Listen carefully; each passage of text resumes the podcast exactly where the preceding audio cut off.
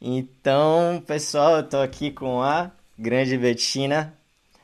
E então, Betina, tem um tempo que eu tenho acompanhado o seu trabalho e eu queria que você se apresentasse um pouco e dissesse o que você faz. Eu soube que você é professora, né? Oi, Pedro. Oi, para quem está ouvindo. Primeiro, Pedro, muito obrigada pelo convite.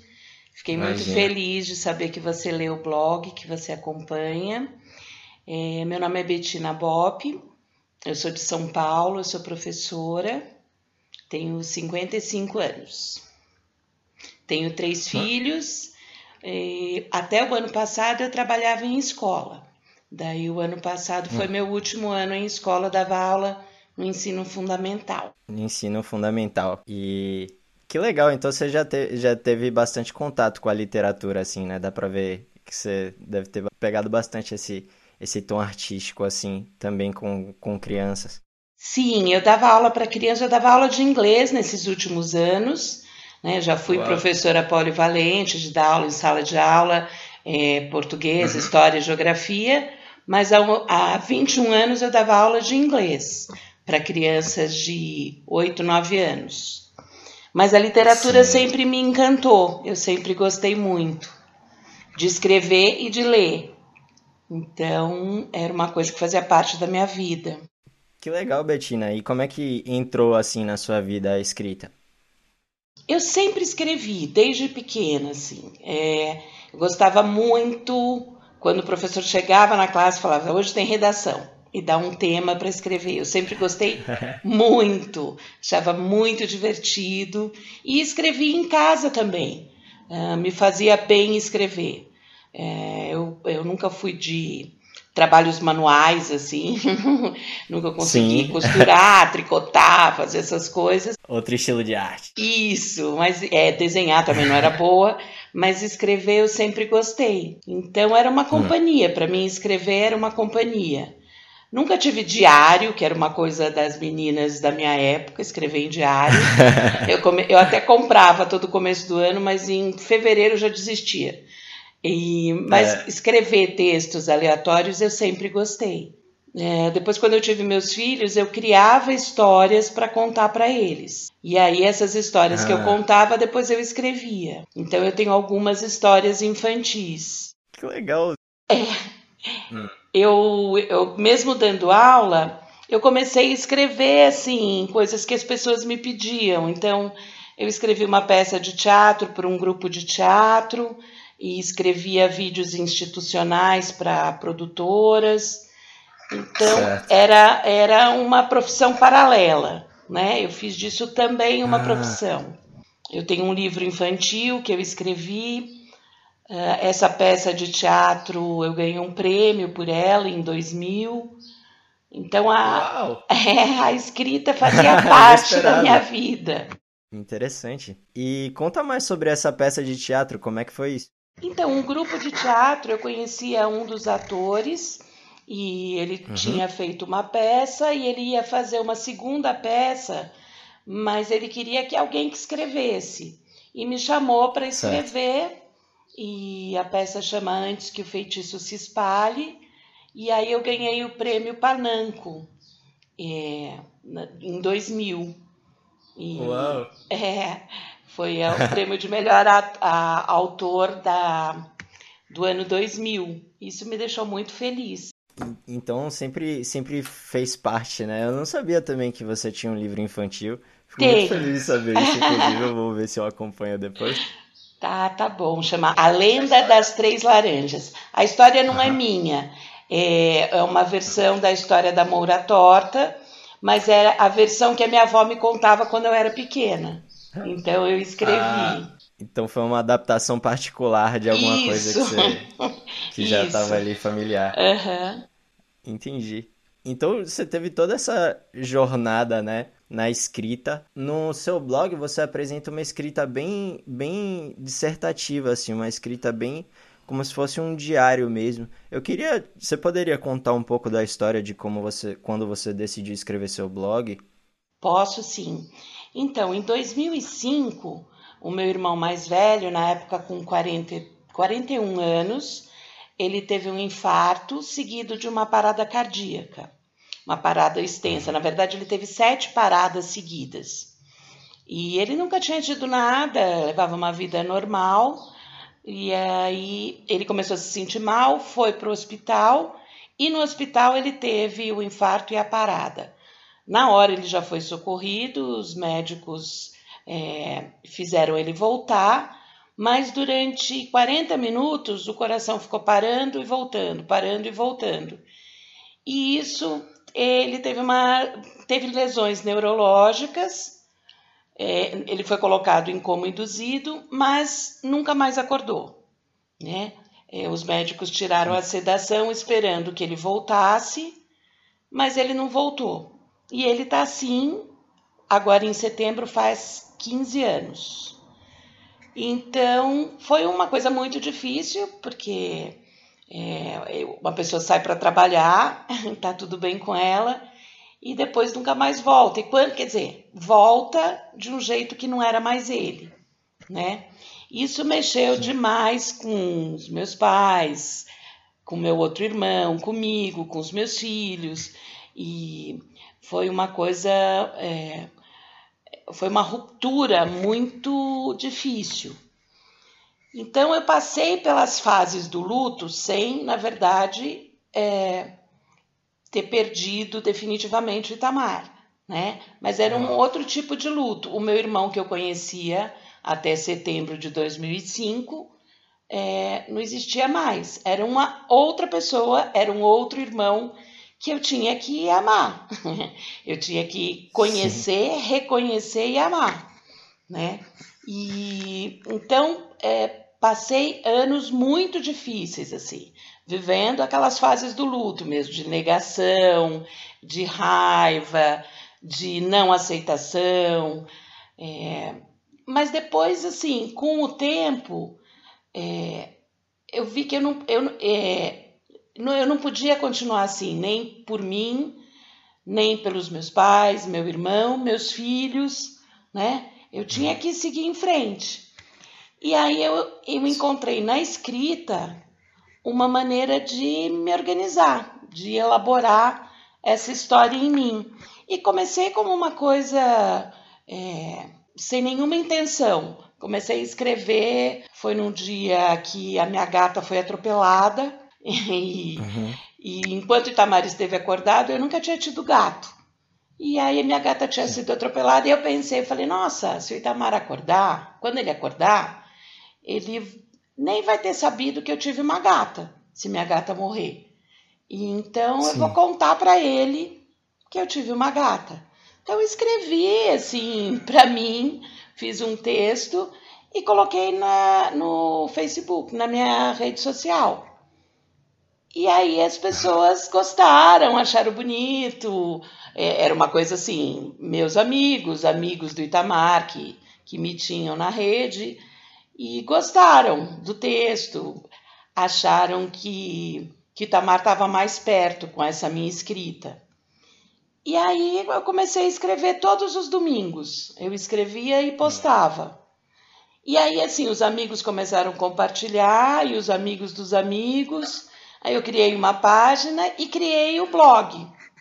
E foi assim que eu comecei Sim. a escrever. Não foi logo no começo, não foi logo depois que o Itamar ficou assim. Eu comecei a escrever em 2014. Ah, e foi uma intenção, na verdade, de explicar uma história para ele que era da história da sua gata e não deixar aquilo passar como se fosse despercebido pela, pela vida. Então, na intenção de, de contar aquilo ali para ele, você escreveu o seu primeiro texto no blog. Isso. Era uma coisa assim, ah. escrever para contar. É, e aí eu comecei a escrever assim, histórias cotidianas, contando um pouco uhum. da nossa família, quem tinha nascido, quem tinha morrido, quem tinha casado e as histórias, as coisas que estavam acontecendo no Brasil, é, politicamente, ou a, a nova ortografia, os lugares que fecharam, os lugares que abriram, as ruas que mudaram de direção. Eram textos assim, eram histórias cotidianas, né? E isso me fez muito bem, porque nos primeiros anos, assim, eu, eu sentia uma obrigação de estar tá, assim, quando eu não estava trabalhando, eu estava lá com ele. É, eu não me permitia muito é, viver, tá bem, né? Porque ele não estava. Isso me deu um conforto, era uma maneira de eu estar tá com ele, só que não era lá dentro do quarto né? E eu puxava ele para fora do quarto. Ele ia viver comigo as coisas que ele não tinha podido viver, né? Então eu atualizava o Itamar. Mas eu realmente nunca imaginei que fosse ter é, que eu fosse ter leitores, seguidores, pessoas de outros países. Agora que eu soube você também que me lê de longe, eu achei o máximo. Porque eu comecei a ter essa devolutiva de pessoas que moravam na Austrália, que moravam é, é, no Timor-Leste, que começaram a me escrever, ou eram brasileiros, ou eram estrangeiros mesmo, me dizendo que, que acompanhavam o blog. E, e que eu, claro, eu passo uma situação muito particular, porque é muito difícil conhecer alguém que tem alguém na família em coma por, durante tanto tempo, mas só que eu falo de assuntos é, universais, né? De perda, de luto, de amor, de medo, de esperança. E eu acho que isso que cria a identificação das pessoas, né? quando elas é, porque eu ouço eu assim muitas pessoas me escrevem dizendo ah depois que eu li o seu blog eu fiz as pazes com meu irmão que eu não falava faz tempo isso para mim é assim é o máximo o máximo depois que eu li esse texto eu senti saudade dos meus pais da minha família porque eu estou morando fora me fez muito bem esse texto então assim eu comecei a escrever para me organizar e as pessoas me devolveram muito amor, sabe? Muito. É um. Usando o nome do podcast, é um escambo de amor, assim, sabe? É uma, essa permuta. Porque as pessoas falam para mim, ai, muito obrigada por esse texto, eu senti muito amor. E, na verdade, essa devolutiva, para mim, me faz muito bem. Eu vou ser bem sincero que, que eu sempre choro quando eu leio o, é. seu texto, e eu acho que é porque você tinha tanta intimidade, é, o seu texto me passa tanta intimidade com o seu com seu irmão assim, que é uma intimidade que ela já não já não remete mais à tristeza, ela remete a uma a uma linguagem simples que você usa assim, e parece que você está conversando com ele como você realmente conversaria com ele, não é, numa, numa carta, assim, de uma forma, não sei, é, formal. Você tá fazendo aquilo ali, realmente aquilo é destinado a ele, né? E eu acho que é por isso que é tão particular. Eu queria te agradecer por isso. Ah, Pedro, que bom, fico muito feliz. Porque é isso, assim, o Itamar sempre foi um, uma pessoa de relações. Ele tinha muitos amigos, muito, muitos mesmo, assim. E muitos amigos uhum. eu conheci no hospital, quando ele estava no hospital. Ele mora em home care, na casa da minha mãe, né? Na casa onde eu cresci, onde ele cresceu. E, uhum. E assim, tem gente que eu só conheci depois que ele dormiu.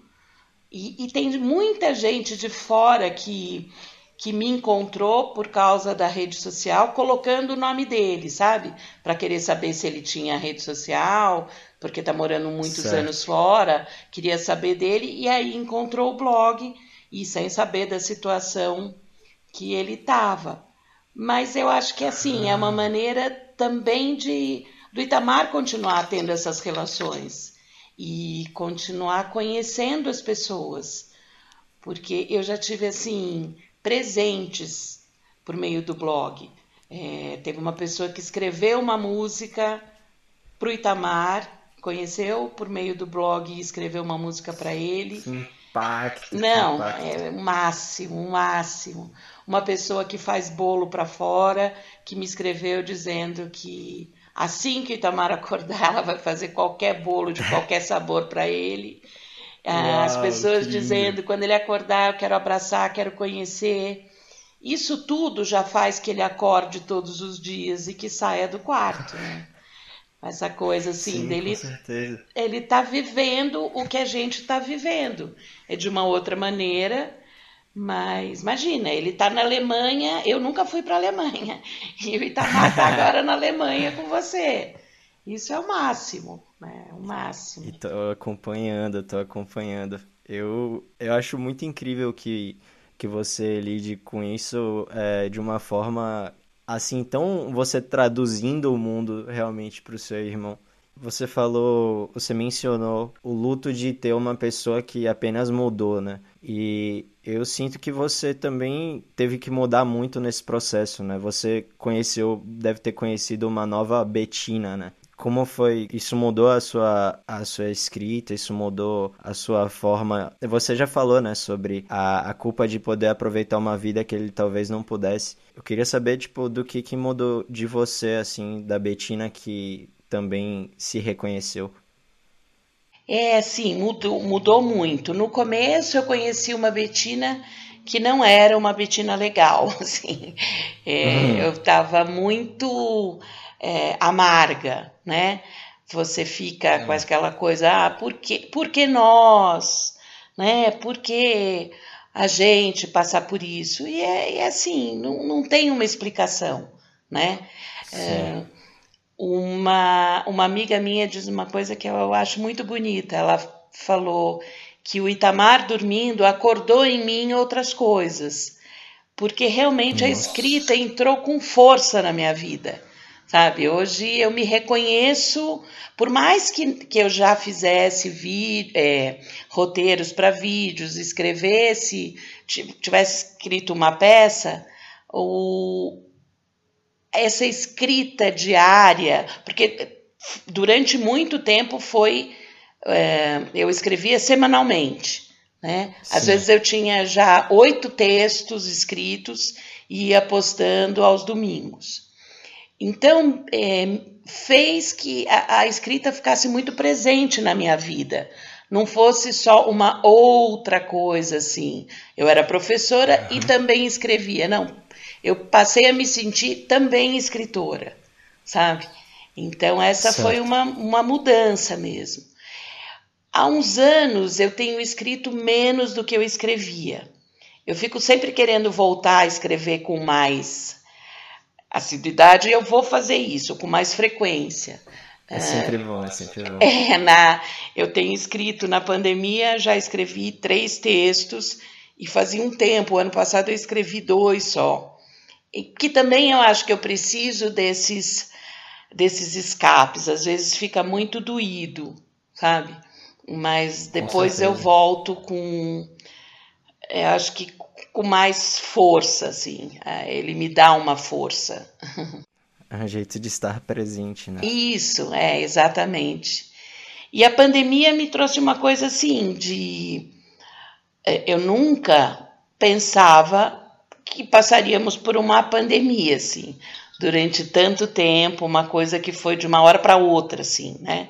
A gente, uhum. de repente, fica sabendo, ó, não pode sair de casa, existe um distanciamento social e no começo se pensava em duas semanas e assim, há mais de 120 dias eu estou em casa respeitando o distanciamento social porque eu acho que é isso que tem que fazer mesmo. Com certeza. Então, é. isso é, me fez pensar que tudo é possível. Se uma pandemia é capaz de acontecer assim de uma hora para outra, é, o Itamar pode acordar também de uma hora para outra, negando a medicina.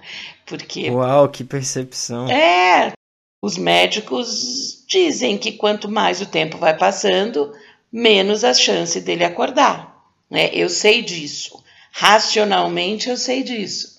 Mas agora com a pandemia, e ele também me ensinou o que é ficar em casa. O Itamar foi ah. o primeiro que entrou numa pandemia há 15 anos. Né? Ele está dentro de casa.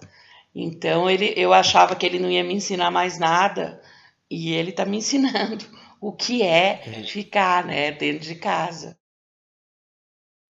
Ele já estava te ensinando antes, né? Isso. Ele já, já vinha te ensinando. É, exatamente. Que incrível, Betina. Eu queria. É, você começa com uma, com uma frase bem particular que eu gosto muito no seu blog, que é Você não vai acreditar. E eu queria que você explicasse um pouco dessa frase, porque eu acho que é uma frase tão expressiva. É, então, eu, eu, eu reparei que é uma coisa muito familiar. A gente tem é, mania de falar isso. Eu com os meus pais, com os meus irmãos, com os meus filhos, quando acontece alguma coisa, a gente começa assim: você não vai acreditar quem eu encontrei, você não vai acreditar o que eu vi. Então era muito familiar. Eu começou meio que por acaso. É, o primeiro texto foi: Você não vai acreditar, mas eu tenho um gato. É, e os outros é, ficaram assim também, sabe? É, Sim. Comecei em todos dessa mesma forma. Aham. Então foi uma linguagem criada mesmo ali para conversar com, com ele sobre coisas assim que eram impressionantes ou que coisas que você queria contar, né? Isso, às vezes é uma coisa assim banal, mas eu começo com você não vai acreditar que a coisa ganha uma proporção enorme. E na verdade, às vezes é só assim, autorretrato se escreve de uma outra maneira agora, depois que você dormiu, né? Umas coisas assim. Ah, banais. Das coisas rotineiras, né? Eu acho que é delas que você tira tanta lição, assim. É, tem vários textos seus que eu fiquei bem descrevendo, não sei, mudança das estações, é, é, falando sobre o próprio texto do que você tem um texto sobre que te perguntaram sobre eutanásia, e eu achei aquilo muito emocionante.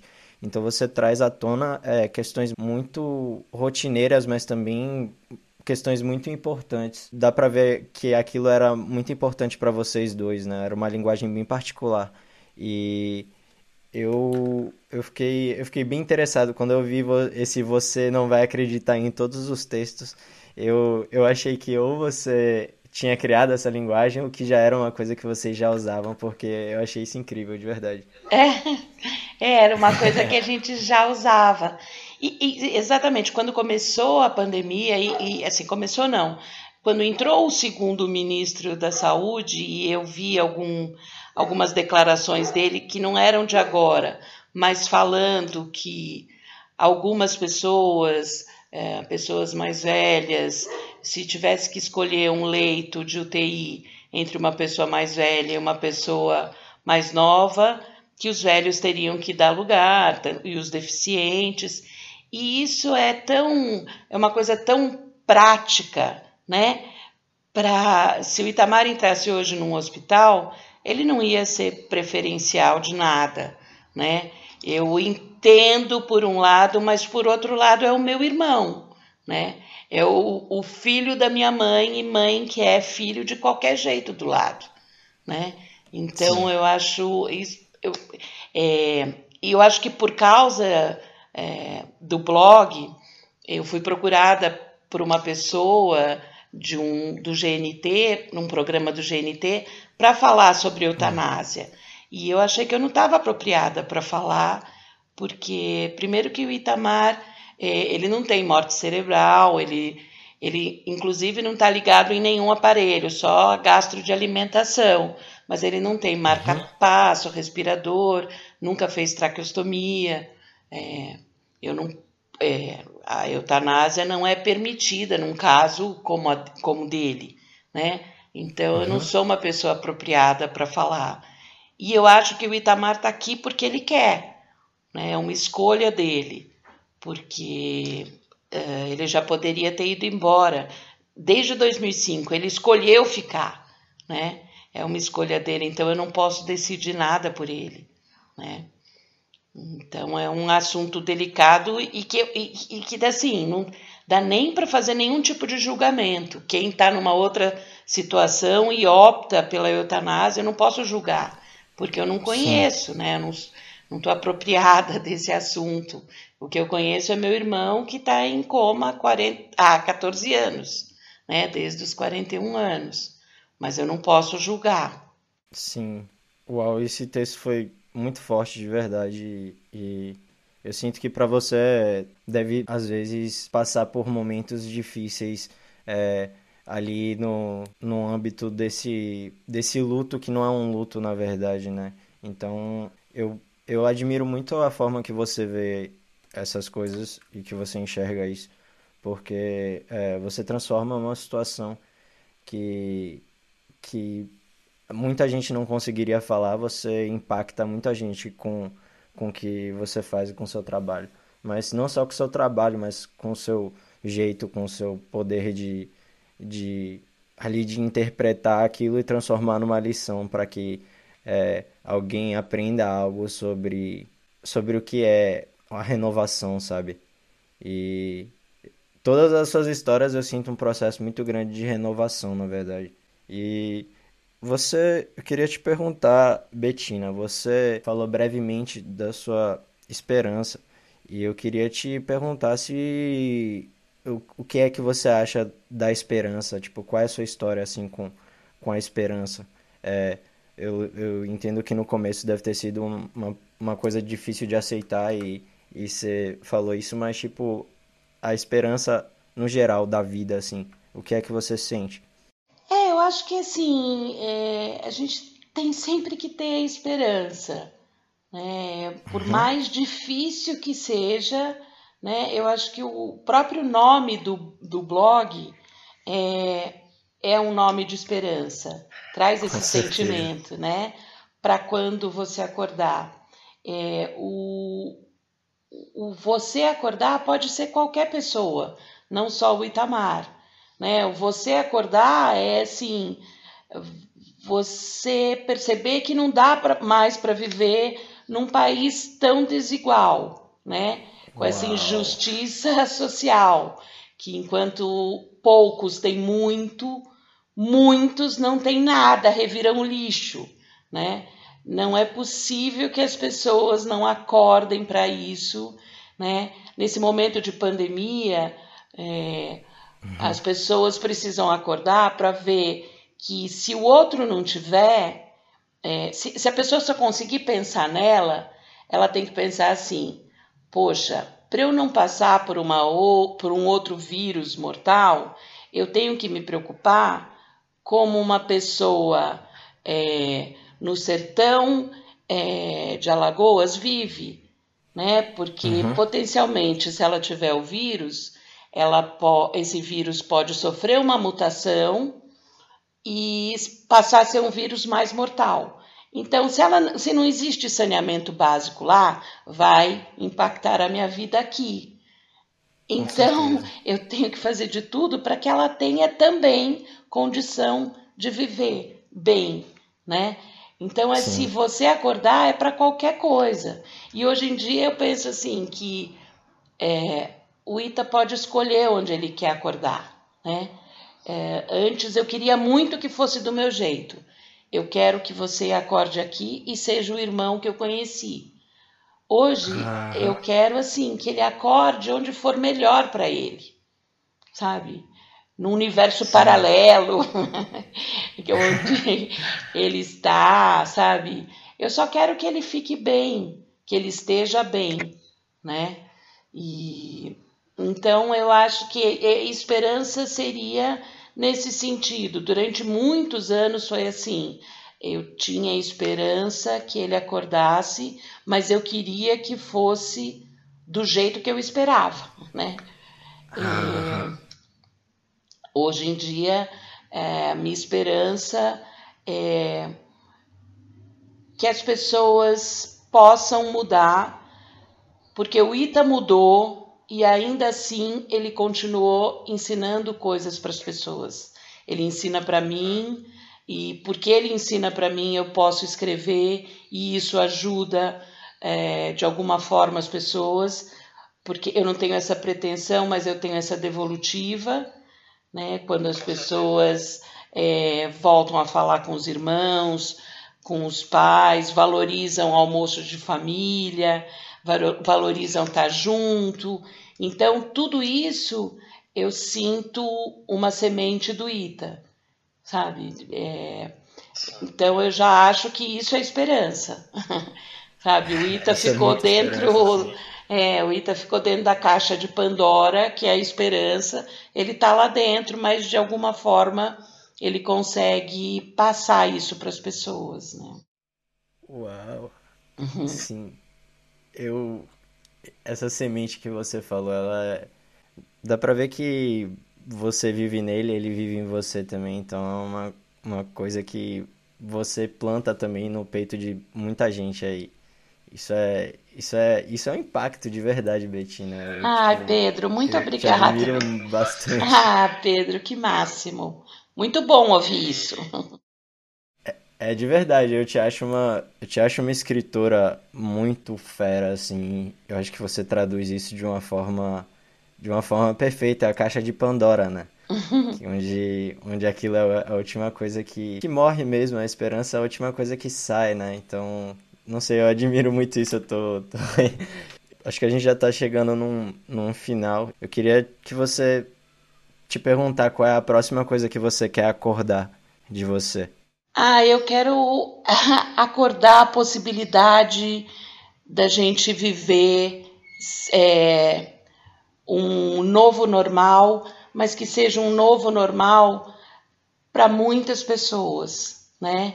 É, hum. Não só para alguns. É um é, acordar, acordar na gente é, pessoas melhores, né? Que se preocupem com coisas básicas, com coisas simples, mas tão importantes, né?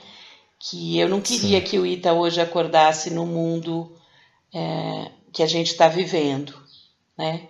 Um, uhum. um desrespeito é, entre as pessoas, com o meio ambiente, né? Um, um, uma falta de cuidado. Eu queria que ele acordasse num mundo que parece distante, mas eu acredito, eu ainda acredito que possa existir.